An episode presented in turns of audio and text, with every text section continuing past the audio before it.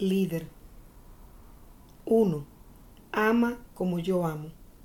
2. Cuando me siento mal, voy al desierto a encontrarme con mi Padre. Y de ahí tengo fuerzas de amar. Busco la fuente del amor. 3. Lo que quiero y exijo, lo doy primero. Quiero consideración, la doy. Quiero obediencia, la doy. Quiero compensación, la doy. Amar es la respuesta. Este mensaje hubiera querido dividirlo por todo lo que significa, pero así fue que lo recibí. Tú eres líder de tu vida. El líder tiene mucha responsabilidad, también mucho privilegio. Por eso los líderes son tan criticados. Si no, mira cómo los hijos critican a los padres, los ciudadanos critican a los gobernantes, los feligreses critican al párroco. Todo líder tiene el privilegio de estar en una posición que llama la atención y tiene cierto prestigio y poder. También el líder está a cargo de mucha responsabilidad y cometerá aciertos y errores. Tú eres el líder de tu vida y además probablemente eres encargado de algo o de alguien. Sea así o no, eres ejemplo de los que te rodean, lo quieras o no. El mensaje es para que seas un verdadero líder.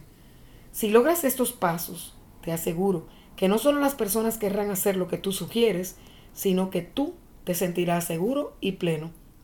Vamos a ver las sugerencias. Dice, 1. Ama como yo amo. ¿Y cómo es eso? Sin condiciones. No esperar nada a cambio. Su amor también es personal. Tiene una relación íntima y cercana con cada uno y es gratis.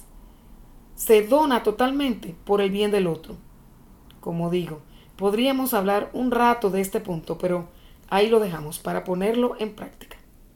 Sigue el mensaje. 2. Cuando me siento mal, voy al desierto a encontrarme con mi Padre y de ahí tengo fuerzas de amar. Busco la fuente del amor. Oración, oración, oración. No contar con tus propias fuerzas, especialmente cuando no te sientes bien o empiezas a sentir que nada vale la pena. Ahí es el momento de irte a tu cuarto interior y encontrarte con Dios en el silencio de tu corazón. Es mejor si ya tienes esa rutina para que no te agarre desprevenido. 3. Lo que quiero y exijo lo doy primero. Y sigue con ejemplos. Consideración, obediencia, compensación.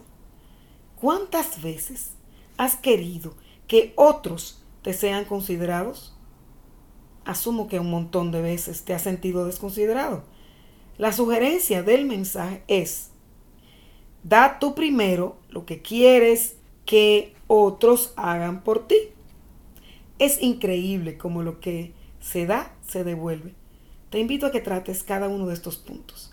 Te aseguro que además de sentirte en paz y seguro de ti mismo, empezarás a ver cómo otros siguen tus instrucciones y sugerencias y tendrás un ambiente familiar, de trabajo, de comunidad, sea donde seas líder, mucho más cargado de personas que aportan lo mejor de sí, así como tú lo haces.